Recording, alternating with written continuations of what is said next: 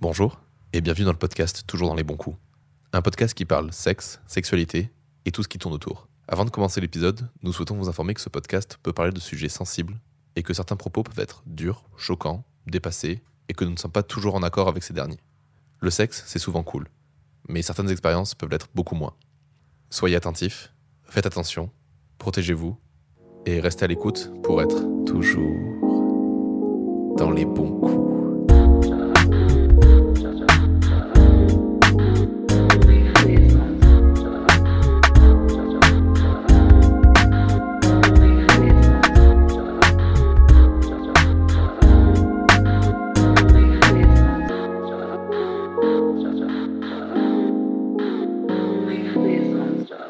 Robin.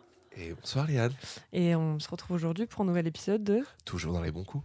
Donc aujourd'hui, on reçoit Flora, Bonsoir. qui est donc euh, la cousine de Robin. C'est ma couse. Et ouais, Euh, Flora, si tu peux se présenter un petit peu euh, succinctement. pas de souci. Donc euh, Flora, 34 ans. Euh, du coup, euh, je suis euh, chargée d'immeuble, donc je fais un métier qui est quand même assez euh, proche de la jante masculine. Il n'y a pas beaucoup de femmes dans, dans mon travail. Et euh, sinon, euh, je suis euh, sexuellement, on va dire, dans une case que la société a créée qui s'appelle hétérosexuelle.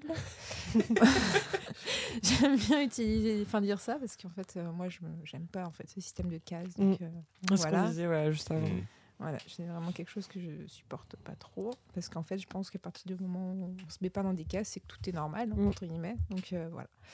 Après, je dis que je suis hétéro, euh, mais euh, j'ai plein d'autres visions, plein de, plein de choses dans ma vie euh, que, que je regarde et que je ne m'interdis pas. Donc, Ok, on va en parler après, je pense.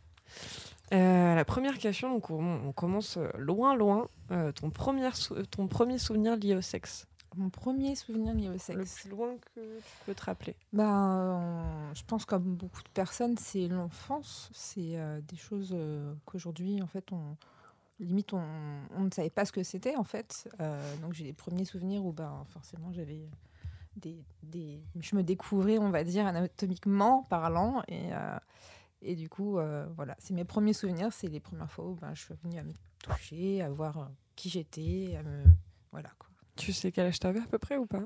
Oh là. Je pense que c'est vraiment toute jeune, c'est 5, 6, 7. euh, Ouais. voilà, Ouais. J'étais encore dans, dans un ancien appartement avec mes parents et donc Mm. on est parti là-bas, j'avais 12 ans, c'était bien avant, donc euh, ouais, ça très très très la, la petite enfance encore. Ouais, hein. la petite enfance. ouais. Ça fait très longtemps qu'on n'a pas interviewé une personne à vagin, du coup je vais poser cette question. Évidemment. Pommeau de douche ou oreiller? Un oreiller. Merci. J'adore cette une dans ma question. team. Voilà. Mais beaucoup de gens dans ta team, j'ai remarqué. Hein. Ah, Très peu de pommeaux de douche, Ouais, ouais, ouais. 60-40, je pense. Ouais, je pense aussi. Mais pour Ouais. l'instant, on a vraiment eu que des. Je suis contente. Ouais. voilà, je Plus de suis gens dans ma Madame team. Coussin. Ah, voilà. Pardon, excusez-moi. j'ai pas- Euh. Est-ce que tu as, eu une éducation sexuelle un peu de tes parents ou pas du tout euh, quand tu découvrais ça Pas vraiment. euh, J'ai des parents qui sont pas vraiment à parler de ce sujet-là en famille voilà, euh, même plutôt l'inverse, pas du tout en parler. Donc c'est quelque chose que j'ai vraiment découvert toute seule. Euh, après, les seules recommandations que mes parents ont pu me faire, c'est la première fois que tu le feras avec quelqu'un, fais-le avec quelqu'un avec qui t'es bien et pour que ça se passe bien et que tout soit bien pour que t'as- voilà, tu sois, fasses pas, il n'y ait pas de ait Un minimum de- syndical, quoi. Voilà, Mm. c'est ça. Et tu as bien Ouais. évidemment respecté cette consigne. Absolument. je l'ai même très bien respecté. Donc c'était mon premier copain, euh, vrai, vraiment copain, et avec qui je suis restée un an et demi en couple. Donc euh, et puis on a pris du temps. Je crois qu'on a mis à peu près huit mois avant de faire notre première fois. Ah ouais Donc euh, voilà, on a vraiment pris euh, notre temps, notre temps. Et euh, t'as aimé cette première fois ou pas? Ah, c'était très très bien. C'était très très bien. Donc forcément les petites douleurs du début, euh, comme, comme tout le monde quoi. Et puis après ben. Bah après ouais ça s'est très bien passé et puis les autres fois après d'après aussi et voilà Ah, c'est cool. J'ai vraiment, euh, pour moi, c'était une première fois, euh, je pense, très bien au top, quoi. Putain, j'envie vraiment euh, les gens et je suis toujours contente Ouais. quand les gens nous disent ah, ma Ouais. première fois c'est bien passé. Je trouve ça trop cool. Ouais. Parce que c'est pas la majorité, je pense. c'est euh. pas la majorité des gens, c'est sûr. Et puis, euh, il y a beaucoup de personnes qui, bah, par- parfois même, le vivent comme un traumatisme, au Mm. final. Et Clairement. non, moi, ça va, je suis vraiment très contente sur ce point-là. J'ai trouvé une personne de, l'époque géniale, de confiance. On a pris notre temps tous les deux. C'était notre première fois tous les deux. Et, euh, nickel. Trop cool. Du coup, on n'était pas pressés en plus. Voilà, Ouais, on n'avait pas euh, cette peur de voilà, même si lui était, je crois que j'avais 18 ans, lui il avait 22 ans. On n'était pas, euh, on, se, on se mettait pas la pression ni l'un ni l'autre Mm. en fait. Donc c'était, enfin franchement génial quoi. Trop cool. Bon, bah, c'est chouette. Euh, À cette époque-là, euh, est-ce que tu pourrais nous dire euh, quel a été ton premier fantasme réel ou fictif, la personne ou le truc qui a éveillé ta sexualité euh, À cette époque-là, Ouais. Enfin, à cette époque-là, au moment où tu découvres la sexualité. euh, au moment où je découvre la sexualité avec lui, du coup. oh, Plus- pas plus- forcément. plus hein, jeune même. Plus hein. jeune. Ta sexualité Alors, à la toi. première chose qui a, qui a, a développé ça, et pardon papa, je suis tombée sur une de tes BD que tu avais dans ta bibliothèque. voilà, c'est une BD qui s'appelle Le déclic. Alors euh, j'avoue, je sais plus du tout c'est qui. euh, je crois que je l'ai- mis sur le côté là.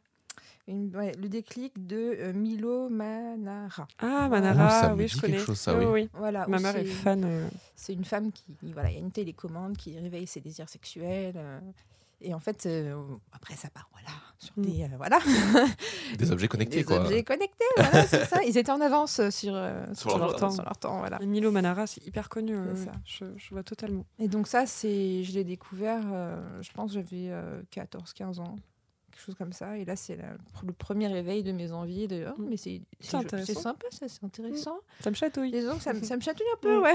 voilà, c'est ça. Et donc, c'est là que j'ai compris aussi un petit peu la sexualité que j'avais pu avoir euh, petite et les envies, en fait. Ah, mais en fait, c'était ça. D'accord. Tout est lié, ça y est, je comprends. C'est lié, je comprends. Les choses se connectent. Tu l'as relu depuis ou pas? Pas du tout. Ça t'intéresserait ou pas? Oui, oui, pourquoi pas. Après, je sais pas si ça me ferait le même effet, euh, étant donné ma vie passée, mais, euh, mais oui, ouais, pourquoi pas. Ouais. Je demanderai à mes parents. Vous saviez une BD quand j'étais petite Voilà, euh, c'est ça. Tu peux me Voilà. prêter la première BD que je t'ai empruntée Non, d'abord, j'ai lu les Géos qui étaient à côté. hein. Et euh, est-ce que ton premier orgasme, il est arrivé longtemps après, euh, je sais pas, le début de, de- de ta découverte euh, de ton corps, etc. Euh, non, non, très rapidement. Toute seule? Ouais. Ok. Ouais, toute seule, principalement toute seule. Et à deux, plus tard? À deux, j'avais 33 ans. Waouh. Voilà. C'était il y a une Bonheur semaine, ça, d'être du une coup. femme. euh, C'était il y a une semaine. ouais, à 33 ans, c'était. Ah, j'ai peut-être pas encore 33 ans. J'avais peut-être 32 ans. C'était pro- proche, mars 2000, euh, 2021, à peu près. Ah. Environ. Ok. Euh, tu penses que tu as, découvert l'orgasme euh, si tard à deux parce que c'était une méconnaissance de ton corps et de comment guider ton partenaire ou c'est simplement que t'es pas tombé sur les bons partenaires justement? Je pense que je ne suis pas tombée sur les bons partenaires et que euh, du coup, ma, mon apprentissage de la sexualité est un peu biaisé par rapport à ça. en Ok. fait. Complètement même, je pense biaisé. Et, ben, ça- les premiers, les premiers c'était voilà, faire l'amour, faire l'amour. euh, Ouais, Voilà. un peu mécanique. euh. Un peu mécanique, c'est ça. C'est-à-dire que je pouvais le faire une fois dans la journée sans avoir d'orgasme. Oh, Rien à faire. euh, voilà. Mais euh, en fait, au final, euh, ouais. Euh, Je cherchais pas l'orgasme, je cherchais l'orgasme de l'homme, Ouais. pas mon orgasme. Ouais. Est-ce que Euh, tu, tu savais que tu pouvais avoir des orgasmes ou pas? Mais. mais... C'était secondaire pour Ouais, toi hein. c'était secondaire pour moi. Mais ça l'est un peu encore aujourd'hui, même si c'est important. euh, j'aime beaucoup faire plaisir. Donc, Ok. euh, tu mets pas ça au centre euh, Non, je peux prendre. l'acte. bah, je pense que comme tout le monde, je prends parfois beaucoup plus de plaisir euh, dans, en faisant l'acte, etc., sans forcément atteindre l'orgasme. euh, Du, du moment qu'on a pris du plaisir tous les deux, euh, Mm. voilà quoi. C'est ça qui t'importe. Le plaisir est plus important que l'orgasme. Ouais, largement, largement. Et euh, tu disais que tu avais atteint, atteint l'orgasme euh, toute seule euh, beaucoup plus tôt. Est-ce que tu avais des supports euh, pour ton plaisir solitaire euh, Non, À part du coup la BD euh, il y a longtemps? mais et encore, je me suis pas touchée sur cette BD, mais j'ai ressenti des choses et je n'ai jamais eu aucun support. C'est vrai Tout Non. à l'imagination Tout à l'imagination. Waouh Ouais. Ah, je te respecte vraiment. Tout à l'imagination, euh, j'ai jamais eu besoin d'un support, quoi que ce soit. T'as déjà essayé de regarder du porno euh, Euh, ouais, j'ai- exemple. j'ai essayé en taille, en me touchant en regardant en taille, mais en fait, ça fait la même chose. Donc, euh, Ouais, ça te- pas, voilà. Ouais. Ouais. T'as quel rapport avec le porno du coup? Aucun. Aucun. Ah, sérieusement, ouais, je je regarde, c'est. euh, Non, en fait, ça, même regarder un. Non, ça me fait plus rien. Ça te fait pas d'effet euh, Aucun effet. euh, Après, euh, même essayé en couple, euh, non, ça me fait rien. Mm. C'est pas. Il faut pas se forcer. hein. Non, c'est. Ouais, non. hyper bien de faire marcher son imagination. Non, mais je préfère, je préfère cette méthode. In the world. c'est ça, il y a un film qui se fait dans ma tête. Est-ce que tu as. Du coup, tu en as un peu parlé au début, mais est-ce que tu as ressenti des, des pressions sociales dans ta sexualité? Hmm, Non, j'ai plus ressenti des pressions sociales sur le développement de mon corps que sur ma sexualité. C'est-à-dire? Euh, quand j'étais plus jeune, j'ai mis du temps à avoir la poitrine. Donc, euh, du coup, les filles à l'école, euh, tu sais que j'étais pas vraiment une fille. J'ai mis du temps à avoir mes règles. Du coup, elle me disait euh, Non, mais t'as pas tes règles de toute façon, donc t'es pas vraiment une fille. T'as fait la puberté tard. euh, Ouais, pas si tard que ça, j'avais 14 ans, mais euh, c'est pas tard, hein. c'est pas tard du tout, mais elle, elle les avait depuis un an et moi j'étais à la dernière. euh, Elle me regardait avec une serviette hygiénique, elle me disait ah, Tu sais pas ce que c'est hein, L'angoisse du collège. C'est ça, le collège, bonjour C'est l'enfer. Ouais. Mais Et, bon, euh, euh, donc sur ton corps, mais pas sur ta sexualité. Non. Puis euh, aujourd'hui, à 34 ans, en tant que femme célibataire, euh, j'ai la pression sociale, mais pour avoir des enfants, euh, voilà. Ah, Ah, l'angoisse. J'en ai, j'en ai reparlé il y a pas longtemps euh, avec euh, des gens de ma famille aussi, Ouais. euh, du fait qu'à partir de 25, 30, Mm. 35, on commence à dire et du coup les enfants c'est pour quand. Et en fait, euh, il y a, il y a plein de gens qui le prennent hyper mal quand tu Ah dis bah, bah, je- je veux je pas d'enfant ou euh, Ouais. mais les, les gens quand tu leur réponds quand tu dis je veux pas d'enfant ou je me sens pas prête maintenant ou on verra plus tard. Mais euh, enfin tu sais l'horloge biologique ça tourne. Ah, mais c'est ça. Et c'est ben, ça. tourne l'angoisse. très bien, voilà. Ouais, c'est ça. Super, merci, j'ai mes règles. Tu veux voir mon tampon Non, c'est l'angoisse, je comprends totalement. C'est tellement ça. On a commencé à me le faire, on a, on a commencé à me le faire quand des premiers potes ont eu des gosses. Et moi, j'étais Mm. en mode, non, mais en fait, pour moi, 24 ans, avoir un gosse, c'est beaucoup trop tôt. Quoi. Tu sors à peine des études, t'as- tu sais pas ce que c'est la vie. Non, tu ne fais pas des gosses à ce moment-là. Mm. C'est bien trop tôt. Surtout dans une époque où on sait qu'on peut avoir des gosses plus tard. quoi. Mm. Non, c'est- bon. Et on commence à me dire, mais non, mais c'est trop bien d'avoir des enfants jeunes et tout. J'en ai rien à foutre. Mais c'est un choix très personnel. Si t'as envie d'en Mais avoir jeune, t'es pas obligé de le forcer aux, Mais euh, non, mais évidemment que non. aux autres de le faire. Mais en fait, t'as- ça dépend tellement de la personne avec qui tu es, ou d'ailleurs avec qui tu es pas, si tu as envie de le faire seul. Ouais. Euh, moi, les seules fois où j'ai ressenti l'envie d'en avoir un, c'était parce que j'étais avec des gens. J'ai aussi ressenti l'envie d'en avoir un en étant seule, en me disant, mais c'est bon, je peux avoir un enfant seul, donc Mm. euh, je vois pas en quoi ça sert de. Voilà. Puis après, alors, quand tu dis, bah oui, je vais avoir peut-être un enfant seul, bah, il te regarde, il me fait, ah ouais, non, mais tout seul, c'est compliqué. hein. Bah attends, faut choisir au bout d'un moment, merde. C'est ça. Puis c'est hyper intrusif comme question parce que tu sais pas Mais si la ouais. personne elle a déjà eu des fausses couches, elle a déjà perdu un bébé, si elle a déjà dû avorter, avorter ou quoi. Genre. En fait, la douleur que ça peut entraîner, euh, Ouais, c'est voilà, quoi, hyper c'est intrusif, je trouve, Très intrusif, c'est Mm. ta vie, c'est ta... c'est toi, quoi. C'est en fait, c'est corps, que c'est des questions très euh, nouvelles. C'est des trucs qu'on tu vois, genre, on se demandait pas il y a que 30-40 ans, euh, est-ce que je vais faire un enfant tout non, seul parce que tout tu ça. te mariais, de toute façon, t'avais un enfant dans, dans Ouais, l'année c'est d'après. C'est quoi. ça, c'était assez. On est, ben, on est sur un, quand même dans un monde euh, un peu judéo-chrétien ici. Et donc, Mm. du coup, les gosses, ils arrivent après le mariage. Mm, mm. Et donc, c'est un cheminement assez logique. Mais Pas déjà. que dans la euh, religion judéo-chrétienne d'ailleurs. Pas hein. que dans celle-là, mais c'est vrai que nous, on est beaucoup influencé par celle-là dans notre, euh, autour de nous, là, dans notre petite ville de Bordeaux et de tout ce qui tourne autour. Et euh, c'est vrai que moi, je le vois, enfin, c'est les, les gens, ils sont en mode, bon, ben, quand t'es en couple, au bout de deux ans, faut penser au mariage. Et au bout de. Ben, on a vu notre une autre de nos cousines l'autre jour, euh, qui est vraiment la plus jeune de la famille, qui doit avoir ouais, euh, ben, peut-être plus jeune que toi encore, et qui commence à faire Ouais, moi, mon mec, il m'a toujours pas demandé un mariage, même pas un Pax et tout. J'étais en mode Ah, mais Oh moi, c'est pareil. Oh là parce que, là, euh, dire rien à foutre. Après, je comprends qu'il y a des personnes qui soient attachées à ça et qu'elles soient attachées à ça. Si elle Mm. est très amoureuse, si elle a cette envie. ben, Mais en fait, le seul voilà. truc, c'est très personnel en fait. Mais c'est ça en fait. Moi c'est ça qui m'embête, c'est personnel. Si t'aimes les, les Oui, oui. poireaux, tu peux pas Mm. forcer les gens à aimer les poireaux. c'est ça. Même si tu leur fous dans le cul. Allô Non mais tu vois, c'est en fait c'est juste que je trouve ça. Moi, ce qui me bloque en général et qui me gêne, c'est le côté de se dire, mais en fait, tu vois ça comme un objectif à atteindre. Mm. Tu vois, genre ça, euh, L'objectif de vie. ça fait un peu ouais, gamification de la vie. On fait vraiment genre, euh, t'as des euh, ouais euh, un- euh, achievement unlock. Tu upgrade. Ouais, c'est ça. T'as envie de dire, mais c'est bon. Enfin non, c'est pas ça qui me fait évoluer. Tu vois, genre déjà ma santé mentale. Et après on voit. Tu vois. Non, mais c'est ça. C'est pas parce que ça fait 10 ans qu'on est ensemble que je t'aime plus, tu vois, et que j'ai pas envie de t'épouser, et que j'ai pas envie de machin, c'est juste laisse-moi le temps, tu vois. Genre, je me, je me sens pas ça. Je sais qu'on n'est pas d'appareil là-dessus. Ah si, si, dans un sens, je pense comme toi. Mais moi, Ouais. c'est- que j'aime bien me projeter aussi. Me Mais dire, ok, ça se fera pas maintenant, mais par contre, j'aimerais bien savoir si potentiellement ça sera plus tard. Ouais. Ce qui Ben, fait extrêmement peur à beaucoup de- d'hommes, malheureusement. Oui. Ouais. Ouais, ouais, ouais. Parce que nous, on- nous forcément, euh, voilà, parfois, on peut, moi, je- penser à l'avenir et puis euh, alors qu'ils veulent profiter des bons moments. quoi. Exactement. Très difficile. Mais oui, mais en fait, euh, après, c'est c'est tout con, hein, c'est une question d'éducation. On éduque euh, Ouais. les femmes dès leur plus jeune âge à être prêtes à être mères, à, être, euh, à s'occuper de la famille, à faire tout Dis ça. pas ça à ma mère. hein. Ouais, non, mais pas. non, mais dis pas ça. Comment ça, j'ai élevé ma fille comme ça, tu te rends compte? Non, mais même ma mère, tu vois, genre ma mère, elle a offert un garage à voiture à ma, à ma soeur quand elle était petite. Elle s'est pris des, des tollés par tout le monde en mode Mais t'off- t'offres un garage à ta fille, Ouais, elle pas voulait- une dinette. Elle voulait pas c'est m'offrir une petite cuisine. Mon père a insisté parce qu'on cuisinait beaucoup tous les deux. Elle m'a dit. Attends, je vais offrir une cuisine à ma fille, c'est hyper sexiste. Et elle a pris la cuisine la moins genrée possible. pas de rose, pas de papillons, pas de trucs. Tout en vraiment, bois. Ouais, c'est un peu ça. Mais tu vois, genre, moi je le vois enfin, chez mon père par exemple. Mon père, quand on a offert une kitchenette à mon neveu, il s'est Mm. senti obligé d'aller lui acheter des outils.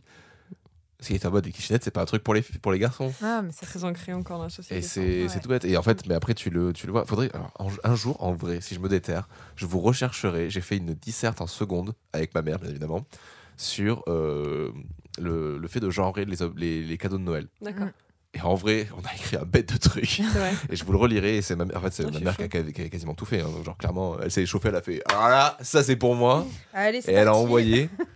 et, euh, et en fait, c'est ouais, on a réfléchi à tout ça. Et en fait, dès le plus jeune âge, on demande aux femmes de se comporter comme une. Aux, aux enfants, pardon, on demande aux filles de se, com- de se comporter comme des femmes. Mm. Et aux hommes, on, leur, on les ouvre à l'aventure. Alors que la vérité, c'est qu'il faut trouver un juste milieu entre les deux. Il faut savoir faire prendre les responsabilités aux mecs très tôt, tout en, autant, en apprenant aux filles de l'aventure.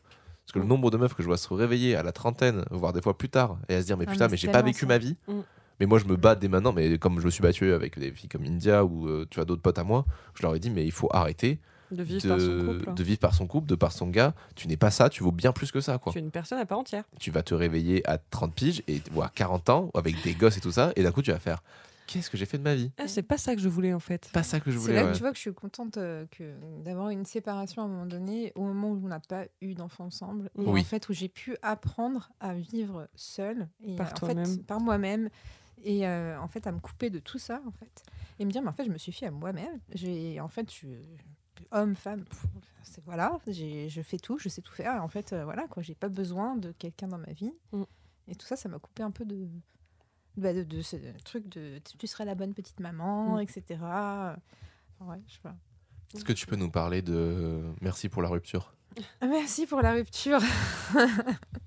oui, ça c'est un- un- quelque chose dont on discutait hier. Euh, en fait, c'est euh, quand, euh, quand on se sépare de quelqu'un, hein, parfois, ou quand on se fait larguer, parfois ça fait très très mal. Ça fait souffrir, ça fait vraiment vraiment vraiment mal. Et, euh, et en fait, avec le temps, en fait, on, en fait, on remercie cette séparation. On relativise. Non, on remercie Ah ouais. cette séparation. C'est pas on le relativise, on la remercie. Parce qu'en fait, s'il y avait eu un futur avec cette personne, euh, je pense que ça aurait été catastrophique. Mm.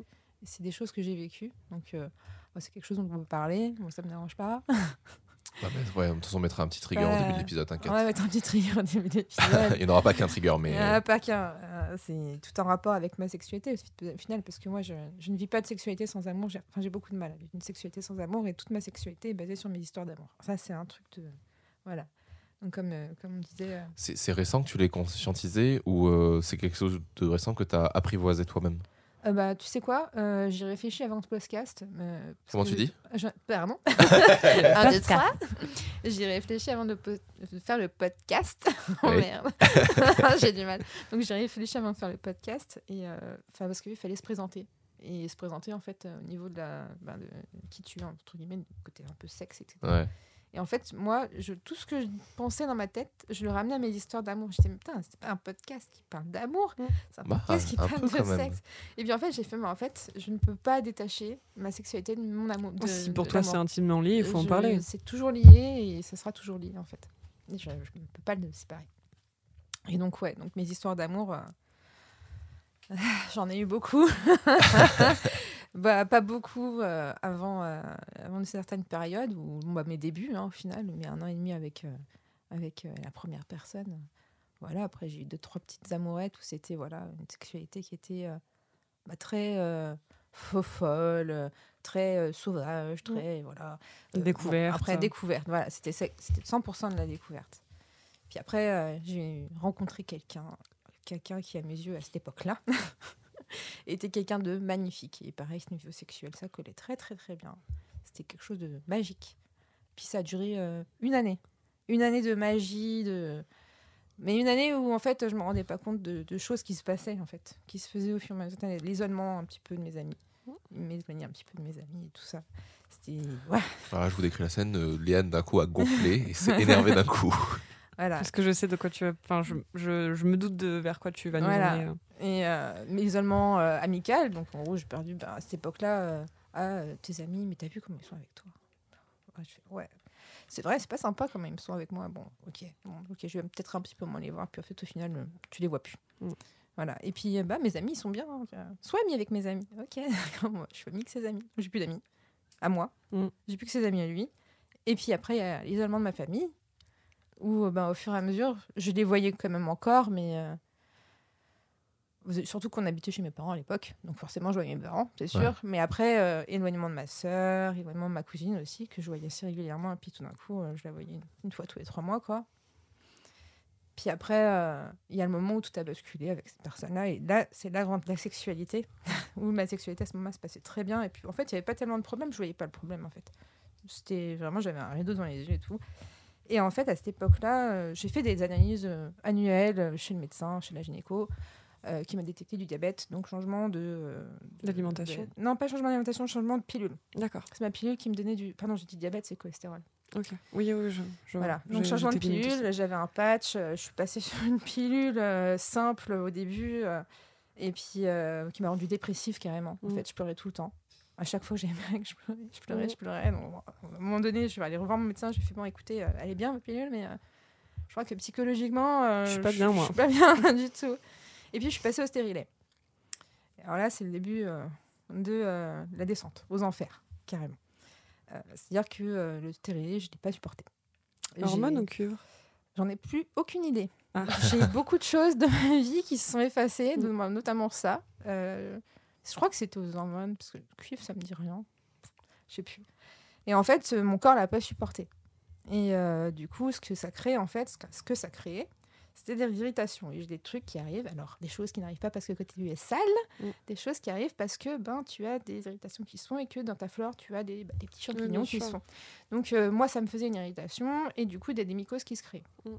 Les mycoses se créaient une semaine avant mes règles, À chaque fois à chaque fois. Oh, Une semaine avant mes règles. Après, j'avais mes règles. Et comme les règles, bah, ça fait des irritations, puisque les règles, bah, il y a un petit peu de sang sec, de ouais. l'acidité, donc voilà, ça continuait. Et ça se finissait, ma mycose, une semaine après mes règles. Ah putain, donc t'avais une semaine de répit. Donc j'avais une semaine de répit en gros. Donc euh, c'était euh, des instants magiques qui ont duré un an parce que le médecin voulait pas croire que mon stérilet, je le rejetais. Voilà. Vraiment, Et ça je m'énerve. lui, je lui ai dit, je l'ai appelé, je lui ai dit, écoutez, ça va pas, depuis que j'ai ça, en plus ça me faisait des douleurs, des Mm. crampes, mais ignobles. Euh, à chaque fois que j'avais mes règles, c'était horrible. Et puis, euh, puis bon, voilà.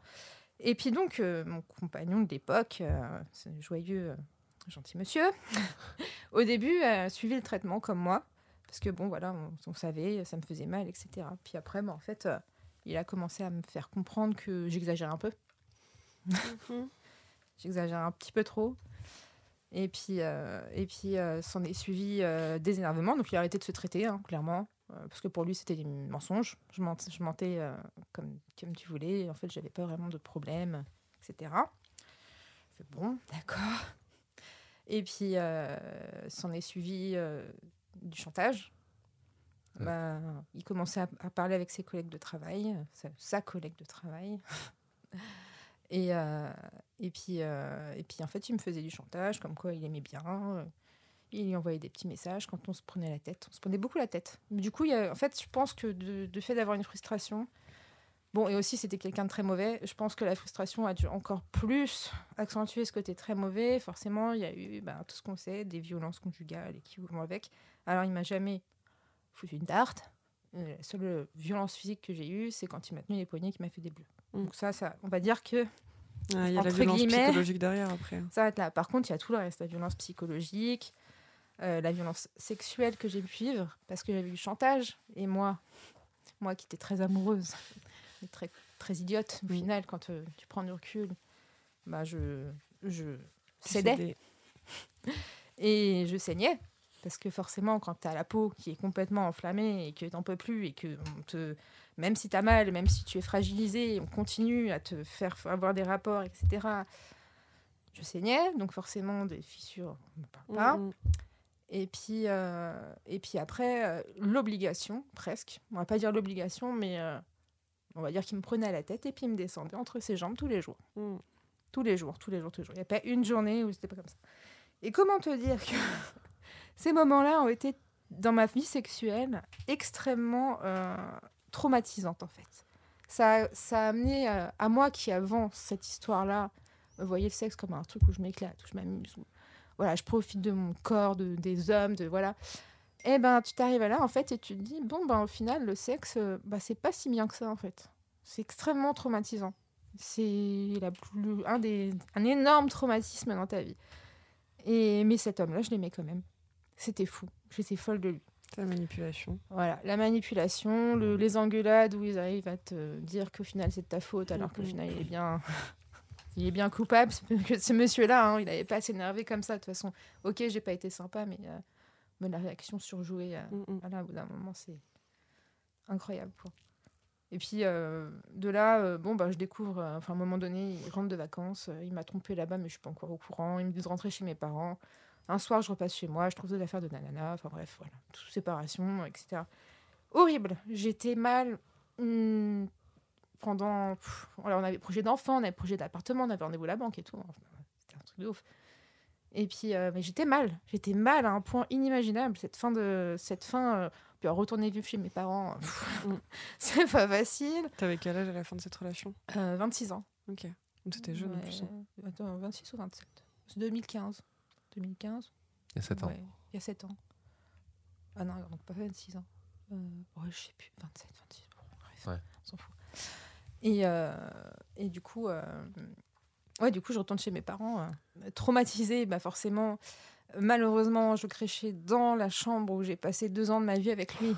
Angoisse. Voilà, euh, à récupérer. En plus, j'ai récupéré toutes mes affaires, dont, dont le lit, euh, le fameux lit qu'on m'a offert pour mes 20 ans, où il m'a trompé dedans, euh, que je n'ai jamais re- Mm. refait. je n'ai jamais, je l'ai jeté, je- ou je l'ai donné, ce lit, je crois. Je ne pouvais plus, en fait, euh, l'intégrer dans ma vie, ce lit. Ouais. Et cette chambre-là qui me, qui me hantait parce qu'il s'était passé des choses horribles pour Mm. moi, et voilà. Et puis, et puis après, ben. Bah là, c'est voilà, c'est le moment où, comme on dit, c'est voilà, euh, tu me quittes, euh, c'est horrible, je souffre énormément. Et puis, euh, donc niveau sexualité, je suis démolie complètement.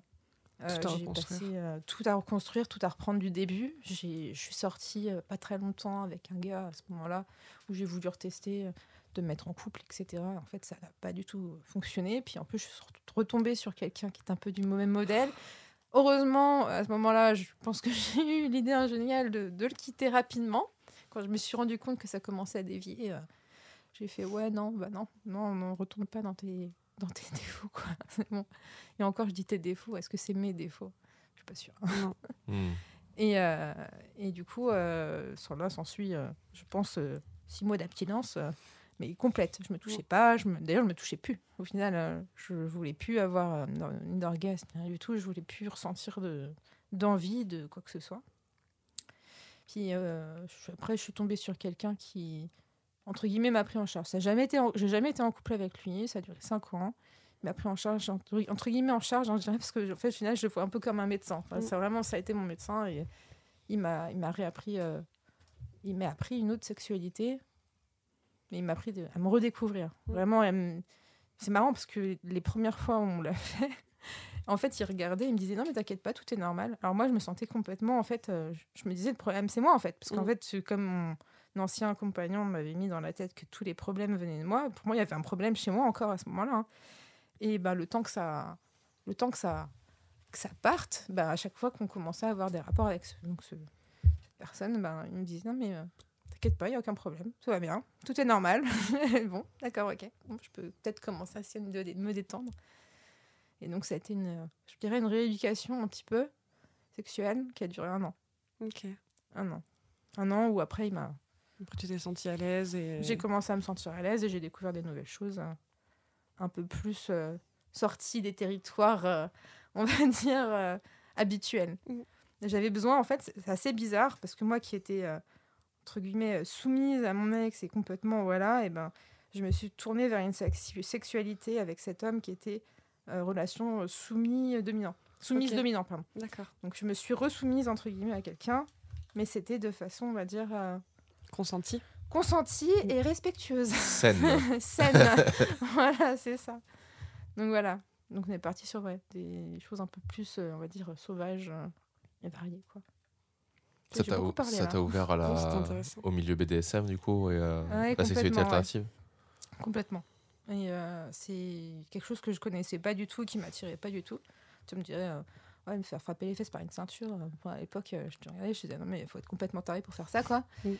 Et puis là, à un moment donné, euh, En fait. en fait, au final, la ceinture, oh, c'est pas mal. Le cuir en fait. Le cuir, ah, c'est pas mal. Oh mon dieu, si les parents ils écoutent ça.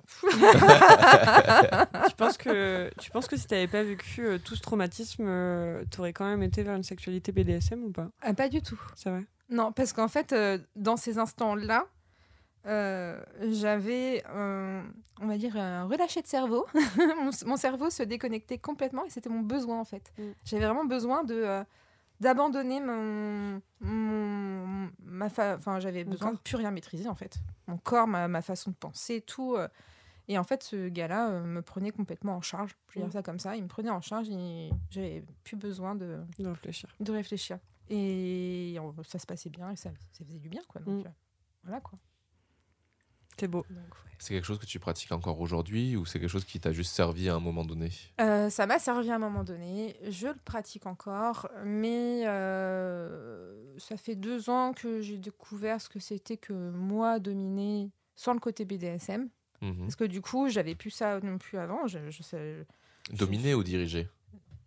Peut-être plus diriger du coup. Ouais. Ouais, peut-être plus diriger. Prendre les rênes en fait. prendre et- des rênes et voilà et ça pareil je l'avais plus euh, depuis euh, bah, depuis Mm. depuis avant ma Tard ma- l'époque. ma relation ma relation toxique depuis que j'avais 20 ans presque donc euh, donc voilà quoi et donc ouais je, je commence à découvrir le plaisir de de m'occuper de redécouvrir le plaisir de m'occuper d'un homme mais en dirigeant Mm. pas en Et en voulant le faire surtout. et en voulant le faire. Mm. Ça, c'est bah, ça c'est super important, ça. Ça, c'est super important. D'ailleurs, euh, maintenant, quand un homme m'impose sa sexualité, j'ai de plus en plus de mal. En fait, euh, je, redeviens de plus en plus dirigeante, ouais. T'arrives à dire euh, non maintenant et à t'imposer euh, Non. Pas encore? Pas encore. Ça se travaille encore? Ça se travaille encore. Mm. Ouais. Ouais, ouais. Des faits- ouais. Ça se travaille encore. Mais des fois, j'ai eu des. faut dire qu'après ma, ma, ma relation toxique, j'ai eu énormément. Mais je pense que c'est normal pour toutes les personnes qui ont vécu ça. J'ai eu énormément de partenaires sexuels.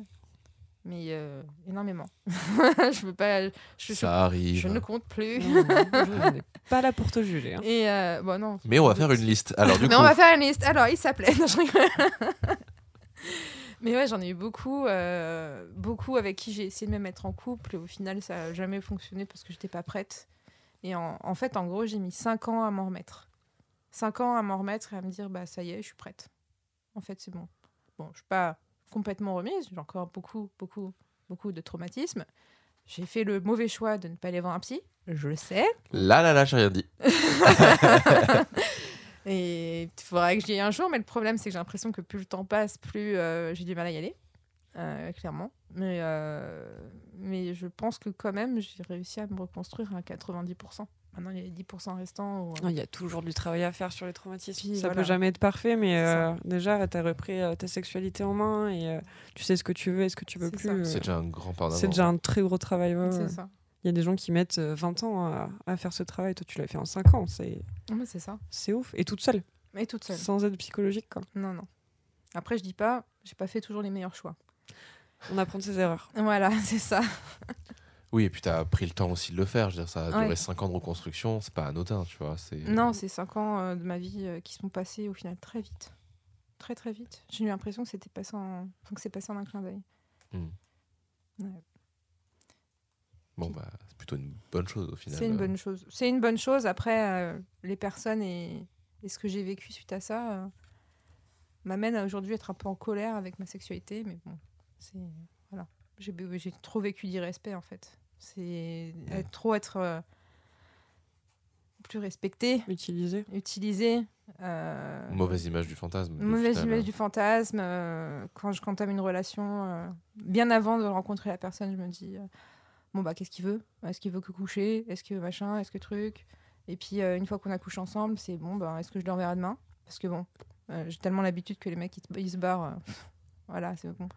J'ai limite l'habitude. J'ai un bon bah on verra s'il m'envoie un message demain. Je sais pas. Bon, voilà. T'as l'impression d'être toujours dans l'attente de quelque chose de plus ou pas? Euh, C'est-à-dire Parce que je sais que euh, moi, quand j'avais eu beaucoup de partenaires, euh, et j'en étais pas consciente sur le moment, c'est mes copines qui m'ont fait me rendre compte, mais j'avais toujours un peu l'espoir qu'on me renvoie un message et qu'on on demande à me revoir et qu'il y a un autre rendez-vous, et euh, par, ce, par, ce- par cette peur de l'abandon, en fait, et du mal qu'on peut me faire, genre euh, vouloir que. Il n'y ait pas forcément des sentiments, mais qu'il y ait plus que juste une fois comme Oui. ça. euh, Ah oui. Ouais. Ouais, clairement. Mais clairement, j'étais très souvent déçue du coup. Mm. Très Ça, très je souvent. comprendre. Je sais que c'est très lié au traumatisme, euh, le, le, c'est c'est plus c'est le syndrome de l'abandon, un truc comme ça. Ouais. La, pe- bon, la peur de l'abandon. La peur de l'abandon, ouais. ouais, et euh, de ne pas pouvoir. Parce que tu peux pas forcément le, ver- le verbaliser sur le moment, mais tu te rends compte plus tard de ce que tu recherches Ouais, vraiment. Et t'es souvent déçu. ouais. T'es souvent déçu, Ouais. effectivement. En fait, la, la peur de l'abandon, euh, ça se traduit souvent, euh, parce que moi je l'ai clairement et je le travaille avec un psy, c'est que en fait tu vas quitter tes partenaires ou ne pas relancer tes partenaires parce que du coup c'est pas eux qui te quittent, c'est toi qui les quittes. Mm. Et du coup tu maîtrises ta peur de l'abandon. Mais c'est un truc hyper euh, ban- bancal, mais bon, c'est un système psychologique, hein, c'est, tu le maîtrises pas. Mais c'est un truc hyper bancal, du coup, qui fait que tu as toujours énormément de mal à me poser. Mhm. Moi, je sais que c'est un truc euh, que je travaille énormément parce que bah, j'aime être posé avec des T'en personnes. mais ça te terrorise. Mais, c'est pas tant que ça me me c'est qu'en terrorise, fait, en fait, j'ai pas peur de me poser, j'ai peur que ça se termine. Ouais, c'est ça. Et En c'est fait, ça tu commences à me- avoir quelque chose et t'as déjà peur de le perdre. Mais c'est ça. Et tu dis, bah là, ça y est, elle me déteste. Ouais. Ah, oui. Je sais pourquoi on est amis, Robin. Et ça, c'est des traumas qui se traduisent par beaucoup de choses. Ça se traduit par euh, l'éducation, déjà. Il y a un truc qui fait que dans l'éducation, tu cherches encore quelque chose. euh, tu cherches des trucs à prouver, tu vois, dans ça. Mais tu as aussi, moi je le sais très bien, c'est tes premières relations que tu as.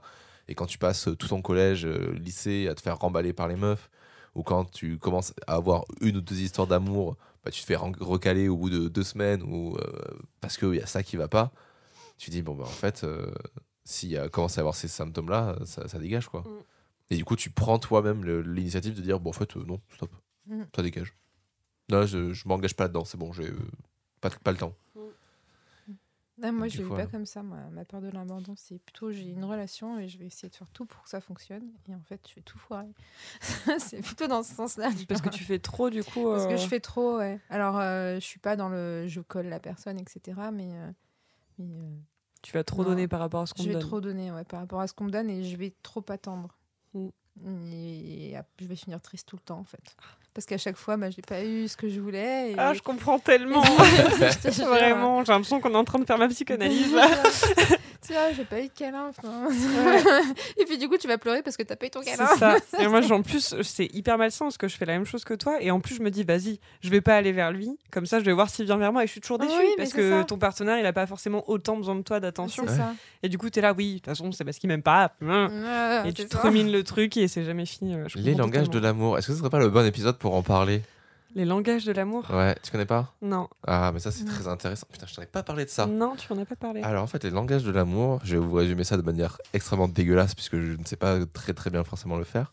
Mais en fait, pendant un moment où justement où je me posais toutes ces questions-là, j'ai une pote qui m'a envoyé un truc et qui m'a dit en fait, c'est peut-être juste parce que tu ne parles pas le même langage de l'amour que ta meuf. Ah, mais ça, je connais, oui. Bah, ça, Et, je- euh, je- ça fait partie des recherches que j'ai fait. bah, Alors, voilà. sans parler des- de ton truc spécial, les langages de l'amour, c'est qu'en fait, on peut pas attendre de quelqu'un euh, ce qu'il peut pas nous donner, en fait, tu vois. Exactement. Et ça, je l'ai- j'ai mis du temps à l'intégrer, je l'ai intégré, mais malgré tout, euh, j'ai cette peur de l'abandon qui, qui, qui Qui efface tout ce que Mm. je sais. Je sais très bien qu'il pourra pas me donner plus, mais Mm. je l'attends toujours, en fait. Ouais, t'as toujours l'espoir euh, de, de mais- toujours l'espoir. Et puis tu, tu te dis que potentiellement tu mérites plus, mais Et en fait, du coup, c'est très simple. Alors j'essaie de le retrouver encore en même temps que je vous parle, mais euh, voilà, c'était un article? C'était une petite, euh, une petite photo comme ça, je la passerai sur le, le compte Insta. Euh, du coup, c'est que les types, voilà, c'est les types de langage et il y a cinq types de langage. Donc, tu as le contact physique, les mots doux, passer du temps ensemble, rendre des services et faire des cadeaux. Et du coup, c'est les cinq grands axes. Et moi, ce que j'ai fait au bout d'un moment quand je me posais ces questions-là, c'est que je me suis posé, je me suis trié dans l'ordre qu'est-ce que moi j'aime faire et qu'est-ce que moi j'aime recevoir. Mhm. Et en fait, en parler avec ton partenaire et lui dire voilà, en fait, ça, moi, c'est ma preuve d'amour. Et ça, c'est ce que j'aime recevoir en échange. Et tu sais qu'en sachant ça, quand les deux le font après, moi, du coup, j'ai demandé à mon partenaire de le faire aussi, ma partenaire de le faire aussi, pour savoir, en fait, qu'est-ce qui se passe. Et je sais que des fois, c'est encore compliqué parce que des fois, je lui fais des reproches où elle, elle me dit, mais pourtant, moi, je je fais gay d'efforts, j'ai fait ça, ça, ça. Et j'étais en mode, ça, c'est des efforts. Et C'est censé être dis, normal. ah, et en fait, tu dis, mais non, mais en fait, pour elle, c'est déjà énorme. Ouais, je suis d'accord. Et du coup, savoir ça, ça te permet de mieux. Ben voilà. Et ben en fait, ça te permet de mieux appréhender. euh, ben, en vrai, je te le recommande. C'est ma recommandation. Voilà. Ah, merci Robin. Non, voilà. En vrai, les, les types de langage, euh, les langages de l'amour. Et en fait, voilà, c'est hyper bête. Mais genre, c'est une pote qui m'avait envoyé ça parce qu'elle m'a dit, je ne parle pas le même langage de l'amour avec mon mec. Et pourtant, ça se passe extrêmement bien. Mm. Et du coup, ils se sont posés ces questions-là. Ils ont regardé. Big up à Laura. Voilà. si elle se reconnaît. Celle avec qui je fais tais- taisez-vous. Tiens, voilà. D'accord. Et, euh, et du coup, en fait, bah, Laura m'a envoyé ça. Elle m'a dit, en fait, c'est tout con. Mais genre, moi, mon mec, jamais il me dit je t'aime en face, tu vois. Mais pourtant, je suis persuadé qu'il m'aime. Mm. Et en fait, c'est tout ça. C'est tout. C'est de savoir décrypter en fait les choses, de savoir demander ce, que, ce dont tu as envie et faire comprendre à l'autre. Voilà, c'est, c'est- en fait, c'est un super outil pour pouvoir équilibrer du coup les rapports euh, dans l'amour. Mhm. Donc voilà. Donc pour vous donner Ouais. quelques petits détails un petit peu, c'est pour exemple pour les contacts physiques, c'est le besoin de bisous, besoin de câlins. Moi j'ai mis ça, tu me le mets tout en haut. le besoin de réconfort. Et par exemple, tu vois, genre faire des cadeaux pour moi, genre recevoir des cadeaux, j'adore, mais c'est pas spécial, c'est pas le truc le plus élevé. De... J'aime bien, parce que ça me marque d'attention, T'en as pas besoin. mais j'ai pas besoin. Par contre, j'adore en faire. Mm. Genre, je Ouais. sais que genre des fois, on me dit, mais tu me fais trop de cadeaux. Je suis en mode, non, c'est pas trop de cadeaux, c'est normal. Faire des cadeaux J'offre des fleurs, j'offre des cadeaux, je, je vais quelque part, je ramène un truc. Enfin, c'est c'est ma preuve d'amour, ma preuve d'affection. Je ramène pas ça à tout le monde. Moi, j'aime pas ça. Voilà. J'aime Ouais, pas mais voilà. les cadeaux. Je... T'aimes pas en recevoir? Non, j'aime pas en vrai recevoir. Mais c'est encore une histoire de traumatisme. Mais Ouais. ça, est-ce que tu le prends pas comme une excuse euh, Bah, ou quelque chose pour cacher? à chaque fois que j'avais une prise de tête avec euh, ma relation toxique, euh, mon ancienne relation toxique, il me faisait des cadeaux. Du coup, maintenant, je supporte plus les cadeaux. Oui, tu vois ça comme Ouais. quelque chose de de C'est négatif. quoi, t'as quelque euh. chose à te, pardonner, à te par- à te faire pardonner Qu'est-ce qui s'est passé? Tu m'as trompé C'est un Mm. peu ça, tu vois. Ouais, mais ouais. Donc ouais, maintenant je vois ça super négatif. Par contre, pour tout le reste, je suis à fond dedans. hein. Les bisous, les câlins, euh, les mots doux, euh, les passer du temps ensemble, pour moi, c'est super important. Et euh, Je suis d'accord. je sais plus c'était quoi le quatrième. Ben, en gros, voilà, mais je vous le passerai, vous verrez. C'est Mm, mm. C'est hyper intéressant et je trouve que ça fait vachement de bien euh, à ton couple en fait. Ouais. Mais même à toi-même, juste, euh, tu vois, c'est un début de psychanalyse, c'est Ouais. tout bête, mais tu prends ça, tu regardes, tu fais qu'est-ce que j'aime, j'aime ça. Mhm. Moi, c'est un peu comme ça, et puis en parlant aussi avec des potes, que je me suis rendu compte qu'en fait, j'ai une libido beaucoup plus forte que la plupart des mecs. Mm. Où vraiment, je, je me rends compte que oui, bon, en fait, voilà, c'est ça, c'est que j'ai besoin de contact physique parce que c'est le truc qui me fait me sentir en sécurité. Et qui me plaît, qui me machin, qui truc, etc. Donc voilà. Et euh, du coup, pendant ces cinq ans de reconstruction, Ouais. tu as vécu plein de choses. Est-ce que tu, tu saurais maintenant définir ton rapport au sexe par rapport à hier et aujourd'hui? Mm, bah, comme je disais un petit peu tout à l'heure, mais je vais passer très vite dessus. Euh, je suis encore en colère. Mm. Encore beaucoup de colère par rapport à ça. Et, et parce que c'est pour moi, comme je disais, ma sexualité est liée à l'amour. Et je suis encore beaucoup en colère par rapport à l'amour. Et j'ai encore très peu confiance. Et j'ai encore beaucoup de mal à. Beaucoup, peu, peu de confiance en moi aussi. Du coup, ma sexualité est, est vénère. Je comprends. T'es en colère Ouais. contre quoi? Je suis en contraire colère contre les, les hommes. tu, tu peux le dire. hein. Clairement, je suis en colère contre les hommes parce que et pourtant, et pourtant, à la fin de cette relation toxique, je me dans ma tête, je me disais mais non, ils sont pas tous les mêmes, c'est pas tous les mêmes, c'est tout lié, je vais forcément trouver chaussures à mon pied, etc.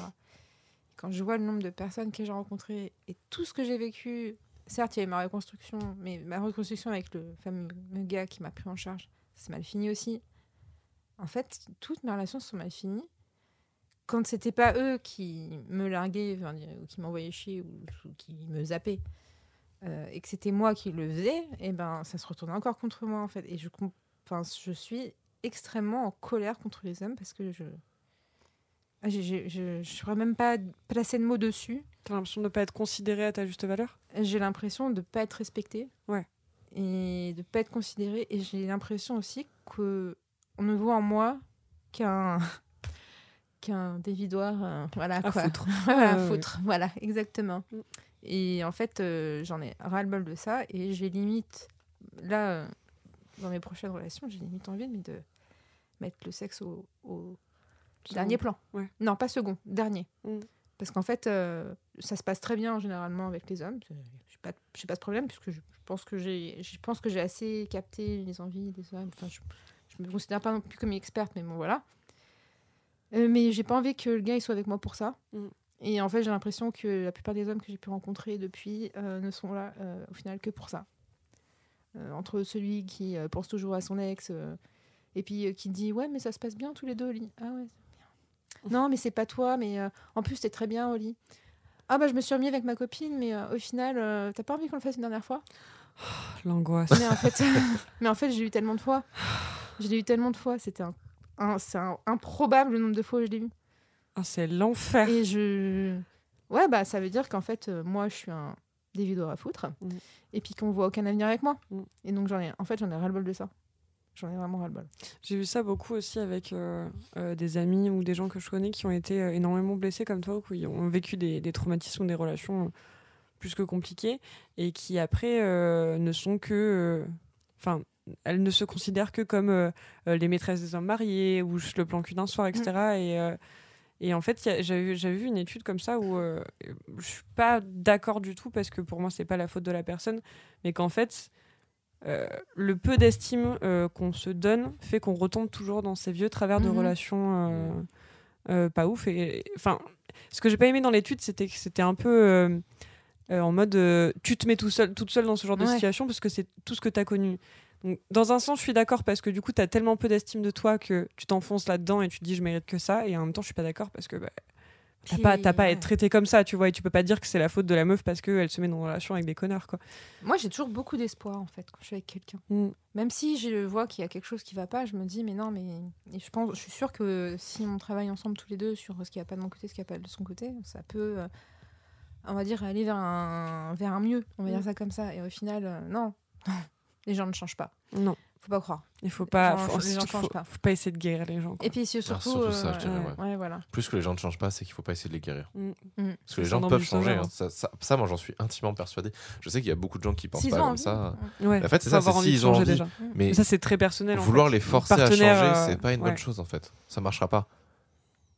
Non, mais je suis, je suis assez d'accord avec ça. Mm. Mais il y a toujours l'espoir quand même. Ouais, Bah oui. ouais. On je verra le prochain.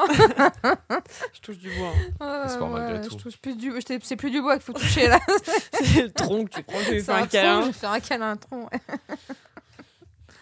Est-ce qu'aujourd'hui, euh, tu consi- enfin, est-ce que tu considères que tu aimes le sexe ou c'est vraiment quelque chose que tu as aimé? Ah, j'aime le sexe. À 100%. Ouais. À 100%, j'adore ça. Maintenant, euh, je suis en colère contre, euh, contre les hommes. Mm. Donc, euh, du coup, j'ai pas trop envie d'avoir de sexe en ce moment. Je pas. Faut essayer les femmes. Ouais, alors non. Non, Je- pas là. voilà, non, ça m'attire pas. Mm. Autant je peux trouver des femmes euh, très belles, même Mais pas sexuellement. Non, pas sexuellement. Et pourtant, je peux avoir des boum boum au cœur hein, pour Mm. des femmes, hein. mais euh, rien qui tend vers le côté sexe. Ok, je comprends. J'ai fait des essais plus jeunes, mais ça, bon, non, Pas fructueux, quoi. non du tout. Ça n'a même pas été très loin en fait, Mm. parce que non. Ça me... Mais par contre, voilà, boum boum au cœur, ouais, voilà, c'est clairement. Mais euh, Ah, L'amour. ouais. ouais, ouais, non, mais ouais. Non, mais la beauté, ça peut te faire ressentir quelque Ah, mais chose, euh, même si Bah, t'as aucune attirance. ouais. euh. La dernière femme qui m'a fait ça, je me souviens, je l'ai vu, euh, je l'ai vu un- sur un week-end, et en fait, euh, euh, clairement, je tremblais. Ah ouais. je tremblais et, et je me souviens, euh, je savais pas qu'elle était euh, dans la case lesbienne. Euh, je pense que c'est ouais, je pense qu'elle, était lesbienne. Et, euh, et puis euh, à un moment donné, pour plaisanter, il y avait un, calendrier avec des hommes à moitié à poil et tout. On le regardait toutes les deux. On disait ah il est mignon lui, il est mignon lui.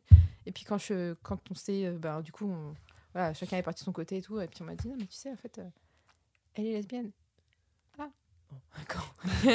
Oups. On a regardé un calendrier avec des mecs dessus. Ah, c'est comme quoi tu peux trouver beau, euh, même le sexe euh, pour qui t'es pas intéressé euh, Ouais. sexuellement. C'est, c'en est la preuve. mais bon voilà, elle m'a- Bien sûr. elle m'a attirée, mais rien de sexuel en fait. Je c'est juste que j'avais, elle avait une aura, Mhm. elle dégageait un truc qui était, euh, voilà. Ça m'a, fait ça avec euh, même des mecs. euh, Bon, je. je Vas-y, dis-moi. non, j'ai bugué.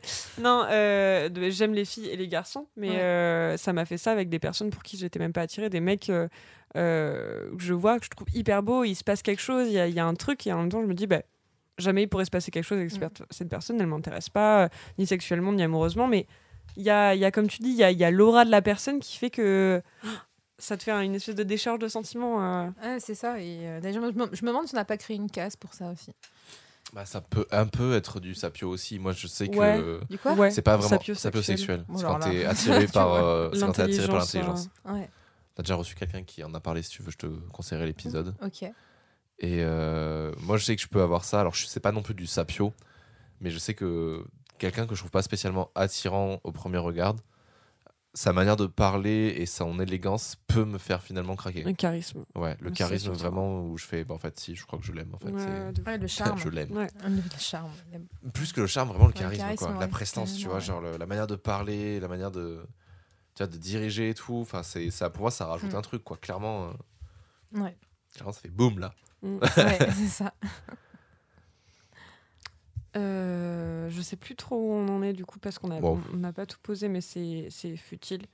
Euh, Qu'est-ce que c'est pour toi un bon coup maintenant? Waouh. Dans l'utopie de la chose. Dans l'utopie de la chose. Ouais, Oh mon dieu. c'est très difficile de répondre à ça. c'est très compliqué. Parce qu'à vrai, en vrai dire, j'en- j'en sais plus rien vraiment. Parce qu'en fait, euh, je pensais tellement que certaines choses c'était des ce qu'on appelle un bon coup, etc. Au final, on finit très euh, déçu. Mm. Peut-être pour moi, un bon coup, c'est avoir des relations, bien sûr, partagées. Parce que ça, c'est le plus important, le partage. Mais avec quelqu'un qui, euh, qui est vrai, en fait. Mm. Parce qu'en fait, euh, les gens faux, j'en peux plus. Et le jour où j'arriverai à avoir une relation avec quelqu'un qui est euh, Entier. entier. Ouais, Mm. voilà. Bah là, ce sera pas- un bon ouais, coup. Qui fait pas semblant d'être quelqu'un d'autre. ou, Voilà, c'est ça. Et qui, fait, qui n'a pas un but, en fait. Mm. Et voilà. On est là pour être ensemble, pas pour euh, être euh, un dévideur à foutre. Ce sera le thème du podcast. le dévideur à foutre. À foutre, 35 ans. euh, Super. Voilà. Ça va t'aider dans ton estime de toi, ça. C'est ça. C'est quoi la dernière chose que t'as appris du coup sur le sexe? Euh, Pas forcément récent, hein, le Ah truc ouais, marquant, ça peut être. euh, euh, Clairement, la sodomie. Let's go Ouais, allez, on va utiliser les termes qui vont avec. ouais, parce qu'en fait, c'est un truc qui m'attirait pas du tout. Hmm. euh, et qui m'a pas du tout attiré pendant très très longtemps. Et euh, en fait, euh, bah, j'ai trouvé quelqu'un avec qui je suis restée un petit moment. Et puis ça se passait à peu près bien jusqu'à ce que forcément, voilà, tu te rends compte que des vidéos à foutre. Et, euh, et du coup, en fait, cette personne euh, ouais, m'a initiée. Et, euh, ouais, voilà. Quand c'est fait correctement, c'est agréable. Quand c'est fait correctement. Parce que j'avais essayé avant. euh, et ça n'avait pas. Non. De toute façon, euh, c'est Ouais. l'avantage de la sodomie, c'est que quand tu veux Voilà. pas, ça, ça ira ça pas. veut pas. Ça, Voilà, voilà. C'est ça. Ouais. Et puis clairement, ouais, euh, non, du coup, euh, ouais. Je- ma dernière découverte euh, qui se passe plutôt bien, ça va. Ok. Euh, Après un an. À peu près un an. C'est chouette. Ouais. De l'huile, c'est important de l'huile.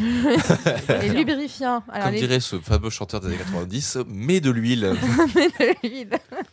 Quel, euh, quel conseil ou quelle éducation t'aimerais donner toi aux générations futures euh, par rapport à. Ouais, on l'a rajouté à l'épisode d'avant, du coup. Ouais, tu je l'ai noté, celle-là. je l'ai noté parce que je l'aime bien Elle celle-là. est très bien. Elle est très, elle est très Quel bien. conseil donner aux générations futures Euh, Respectez-vous.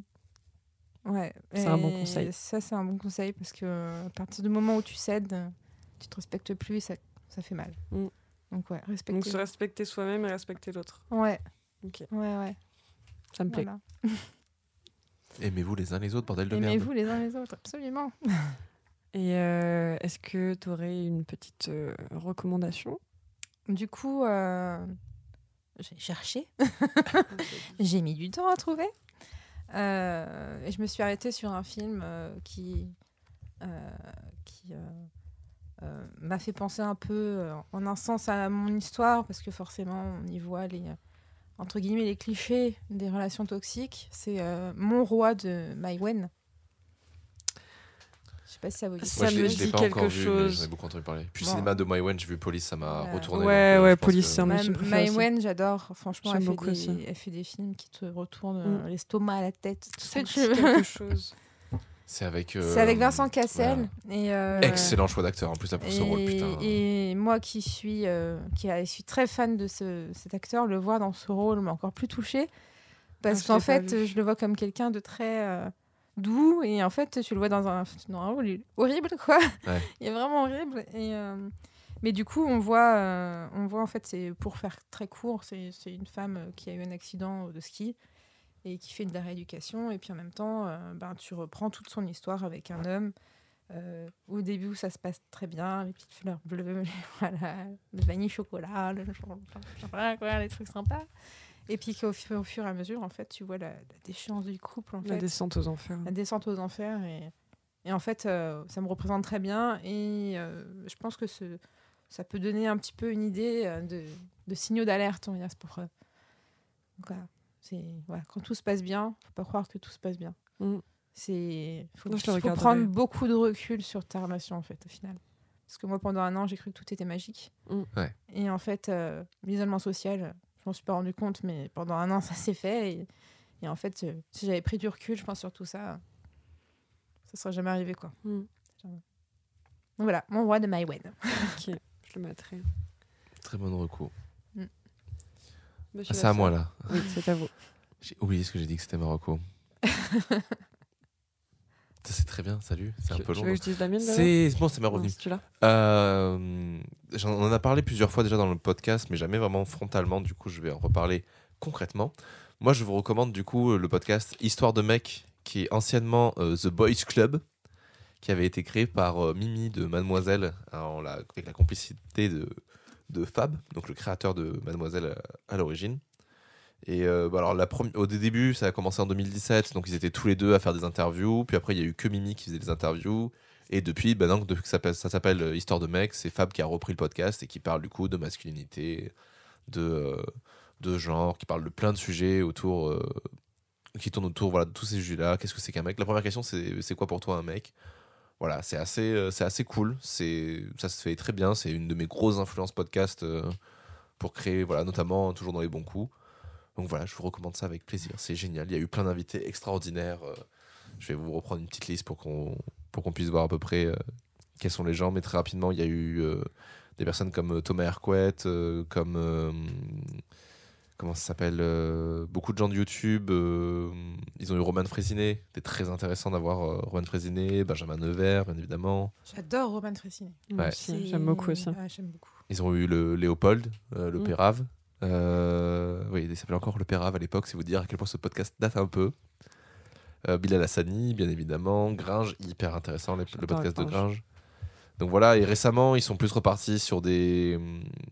sur soit des gens. euh, soit des inconnus, entre guillemets, soit des connaissances comme nous on fait actuellement. Et c'est c'est assez intéressant aussi de mélanger voilà, des, des gens connus et des gens moins connus et de pouvoir parler du coup de toutes ces questions-là à différents degrés et que ce soit pas juste euh, pas trop parisiano-centré quoi. Mm. Donc c'est assez chouette, c'est assez divers et varié et moi j'ai beaucoup aimé, euh, j'aime beaucoup ce, po- ce podcast-là et je vous le recommande euh, sans hésiter. Moi, je vais conseiller un truc que j'ai pas l'habitude. C'est, ça s'appelle le CACIS, le CACIS. Et c'est un centre médico-social atypique. Ils ont une antenne à Bordeaux, mais il me semble qu'ils en ont sur toute la région. Et en gros, ils viennent faire des, des, des interventions vers, euh, envers des publics vulnérables. Donc ça peut être les femmes battues, ça peut être les personnes en situation de handicap, les personnes âgées, etc. Et ils vont parler de... C'est un peu comme les plannings familiales, mais euh, ils font des interventions en plus euh, dans les dans les, dans les, les établissements. Par exemple, je, sais qu'il y en a qui sont venus au travail pour parler de sexualité avec euh, euh, des jeunes handicapés dont je m'occupe.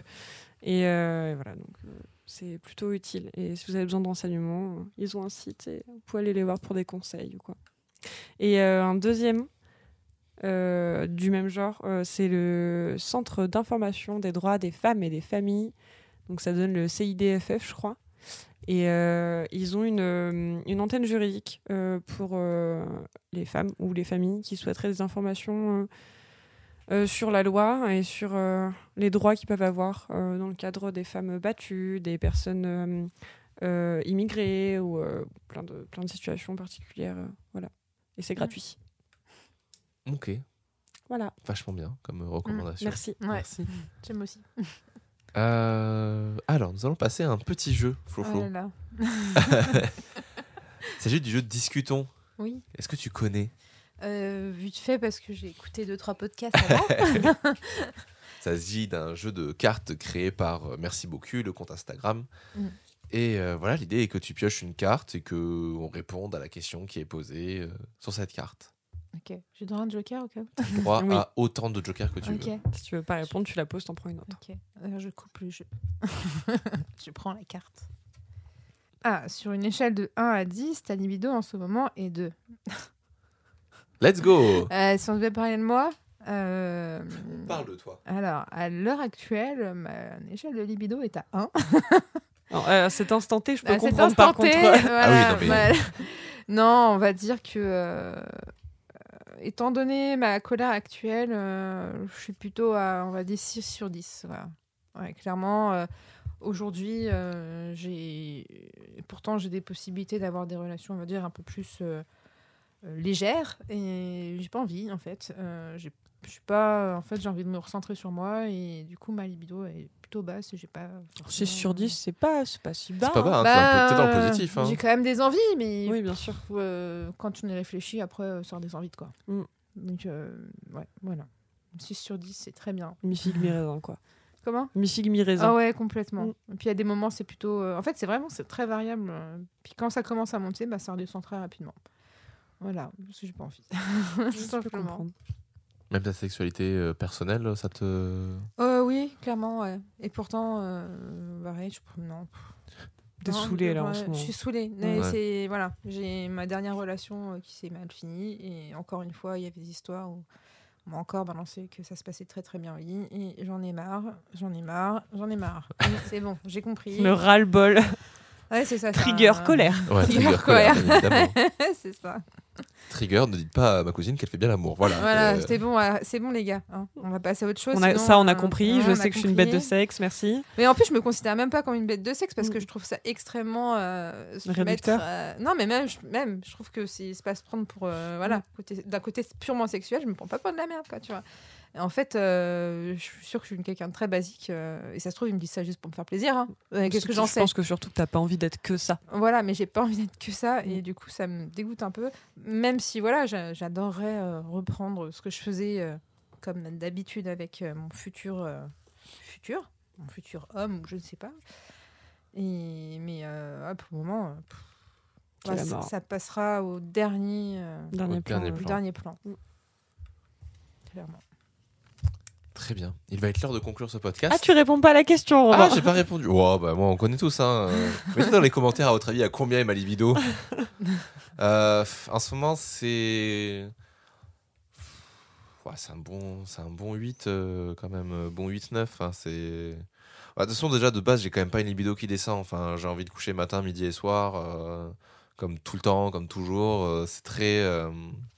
C'est très subjectif comme échelle en plus. c'est ouais, c'est Ouais. alors bah, si on part du principe que 1 c'est zéro envie et que 10 c'est envie tout le temps, enfin tous les jours H24, euh, ouais, ouais, je pense que je me mets bien sur un sur un 9 quoi. Enfin c'est mais c'est vrai que j'ai plutôt envie de tendance même sur un 8 parce qu'en fait, j'ai des des difficultés en ce moment sur ma sexualité Mm. et qui fait que ça peut impacter un peu ma libido. Mais euh, dans les faits, c'est surtout qu'en fait, je suis beaucoup dans l'attente en ce moment.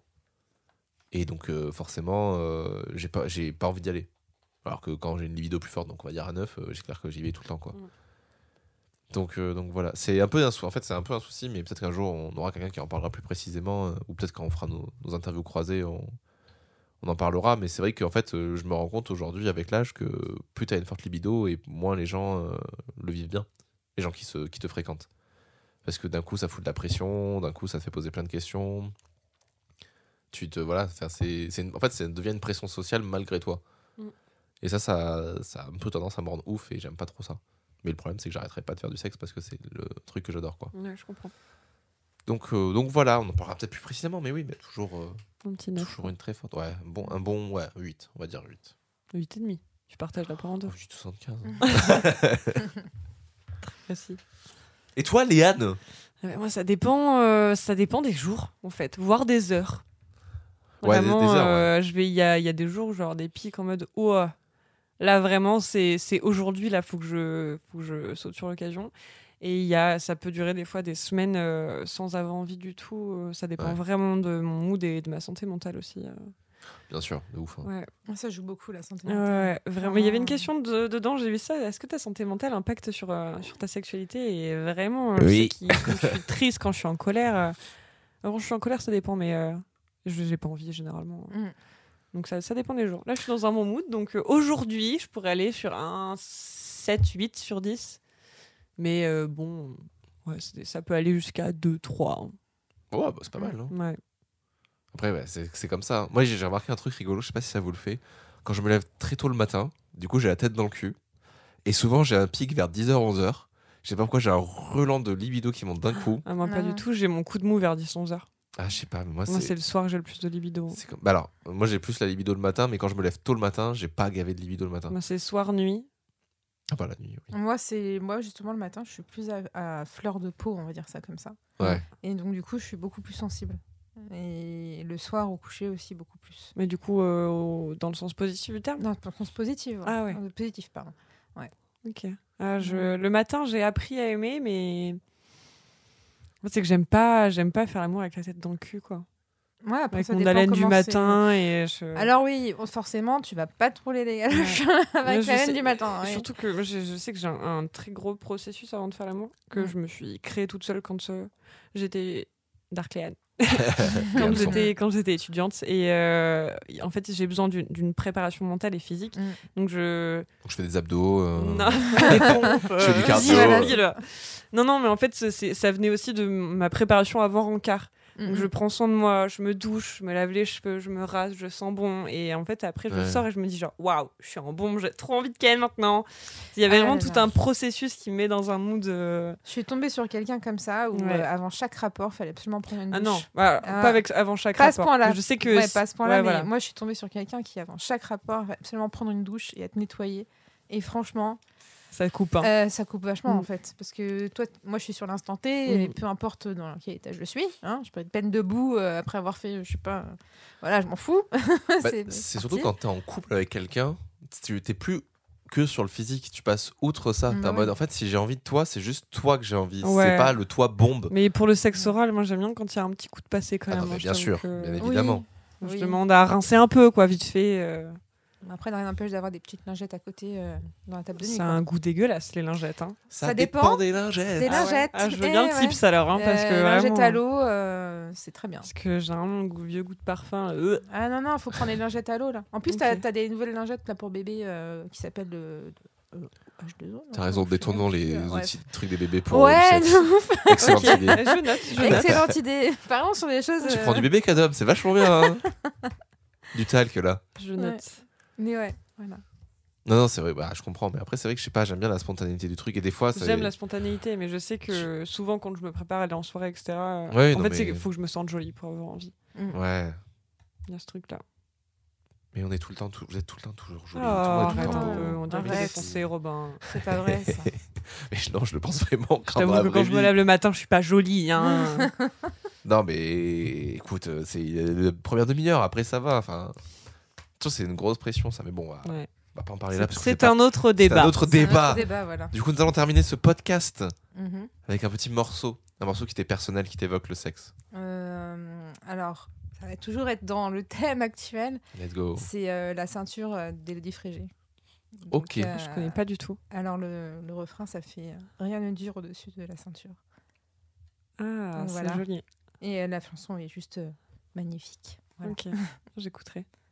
Ok, je connais pas du tout. Bah, de toute façon, nous allons le mettre à la fin de cet Ouais, épisode. mais Voilà. Généralement, je réécoute pas les musiques et je les réécoute que quand je quand je réécoute les, les interviews. Ouais. Et euh, j'aime bien parce que du coup, t'as tout le mood de l'interview et après t'as la musique. Ouais. Ça te- Ah, tu veux ça- dire qu'on monte très bien ce podcast? Eh ben exactement. Voilà. qui c'est qui fait le montage, dis donc. Ah putain, pas de question ça. Non, mais en plus, euh, bah, alors du coup, je sais pas si on en a déjà parlé, je ne pense pas, mais euh, sur Spotify, ceux qui ont Spotify, on a une playlist avec tous les morceaux Mm. qu'on a mis dans, toujours dans les bons coups depuis le début. Ça permet d'avoir une vision un peu Global. éclectique Et de, euh, ce qu'on euh, de ce qu'on écoute et ce qu'on a diffusé. Bah, Il y, en a- il y en a une particulièrement qui m'a touchée là, mais euh, je ne saurais plus retrouver le nom. Euh, Ça fait- euh, dans le refrain, ça fait euh, Ce n'est pas mon problème, je ne suis pas ton chien. Ah, bah c'est Baxter Dury. Voilà, et ben écoute, cette chanson, je suis tombée amoureuse. Clairement, quand je l'ai entendue et que je l'ai écoutée dans le podcast. euh, C'était qui? C'était Hugo. Ah ouais. ouais. Mélange de mélange Gainsbourg et ouais, non, mais moi je- Magnifique j'adore. cette chanson et je- Bah, le rythme en plus, il est obsédant. ouais, c'est ça. Bah, voilà. Et vous- si vous voulez retrouver tous ces morceaux, il faut aller voir sur la playlist. Toujours dans les bons coups sur Spotify. Et un jour où je serai des terres, je la ferai ailleurs. Mais bon, c'est déjà pas mal de l'avoir là. Et euh, de toute façon, les, vous pouvez tous les retrouver sur notre compte Insta, euh, sauf euh, peut-être euh, si on a un petit peu de retard sur les diffusions des posts. Mais euh, voilà. Bon, qu'est-ce qu'il nous reste à faire, Léane? Et ben clôturer ce podcast, Robin, je Et crois. Comment nous clôturons ce podcast? Ben on demande aux gens d'aller euh, noter le podcast, de s'abonner, de partager, de venir nous voir surtout si vous avez des questions, si vous voulez être interviewé, Tout à fait. d'en parler à vos amis, à votre famille, à vos parents, À vos enfants, à vos chiens. à vos élèves, à vos patrons, euh, surtout à vos patrons. Et euh, voilà, mais il faut partager tout ça, en Mm. parler autour de vous, effectivement. C'est très bien dit. Euh, et n'hésitez pas à nous rejoindre sur Instagram. On Ouais. a d'autres podcasts à vous recommander. Si vous êtes féru de podcasts, vous pouvez aller écouter euh, Taisez-vous qui parle de thèse, où on interview euh, des chercheurs. Et c'est vachement intéressant parce qu'on parle de plein de sujets dont on ne parle pas ailleurs. Et c'est trop chouette. Si vous êtes un petit peu plus fleur-bleue, il y a aussi Divine Féminine qui Oh parle d'amour oui. et de musique et qui sera fini un jour. Et j'avoue que ce, ce podcast-là m'a parti- particulièrement touchée, étant donné Ouais, que t'es mon aussi. cousin en plus. Ouais. T'es mon cousin, pardon. Donc, euh, En plus, le premier podcast, il parle de vous. sans donc, ça, donc, euh, euh, en plus, le premier podcast de, de Divine Féminine parle de nous, effectivement. Ah ouais. Ouais. Ouais, Bah le oui. premier épisode, euh, le prologue. Il parle des cousines. Ah putain. Qui le Et fait que j'ai grandi dans une famille de cousines Ah et que oui, du coup, elle passe tout le temps cousines, voilà, voilà. toutes les questions. vrai. Bon, surtout, tu te protèges. hein. C'est vrai. Voilà. Anecdote croustillante, une des comédiennes, qui n'est du coup pas une comédienne, était ma prof de CA, de culture audiovisuelle artistique. Et elle a lâché des punchlines incroyables. Je suis trop content. Trop. Là, je me suis reconnue dans les. euh, Non, mais le principal, c'est que tu sois bien. c'est exactement moi, ça. Donc voilà, ouais, ouais, mais ça va ressortir, ça va ressortir. Je, vous en faites pas, il y a beaucoup de gens qui me prennent la tête avec ce podcast et j'ai très très envie de le finir aussi. Donc euh, ça va reprendre bientôt. Oui. Voilà. Bon. Eh ben, merci Flora Merci à vous. et euh, merci Robin. Ben, merci Léane. Et à bientôt pour un, un prochain épisode de Toujours dans les bons coups.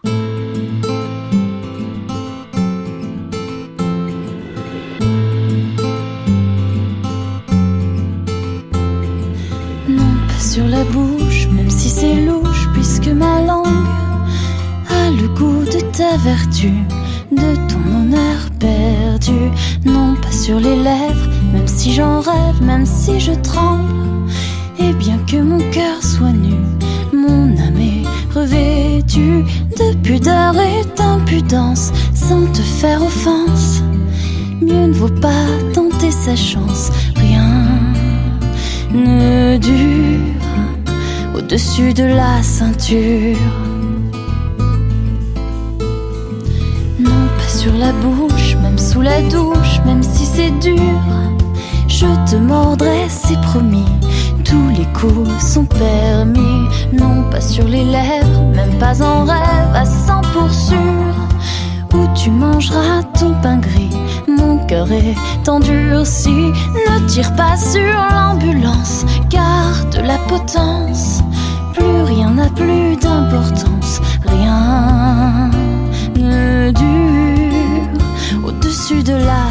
Non,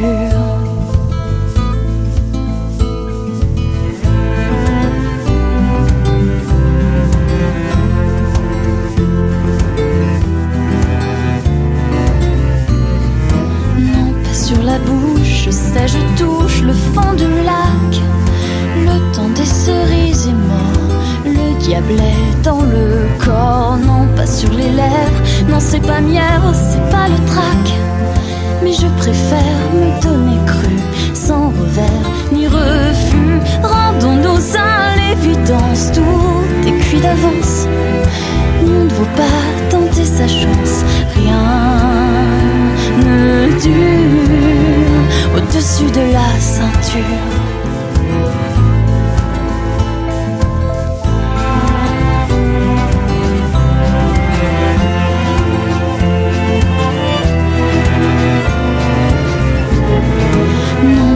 la bouche, ça c'est louche, puisque ma peau a l'odeur de ton odeur.